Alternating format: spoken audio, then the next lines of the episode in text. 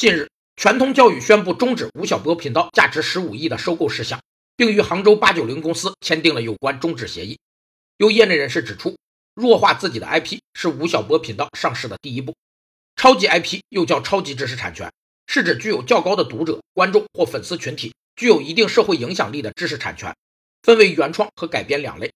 超级 IP 有四个核心元素，第一层是表现形式和流行元素，是 IP 的最表层，是观众最直观感受的层面，却是作品的着力点。第二层是故事，故事引擎是推动 IP 的工具。第三层是推动故事发展的普世元素，是指人物对世间美好事物的追求。这一层开始进入到注重核心的作业方式，即开发 IP 深层内核。第四层是价值观，是 IP 最核心的要素。真正的 IP 有自己的价值观和哲学。无论接下来是否有新的卖身计划或是独立 IPO，去吴晓波化都应该是吴晓波频道乃至八九零的长期计划。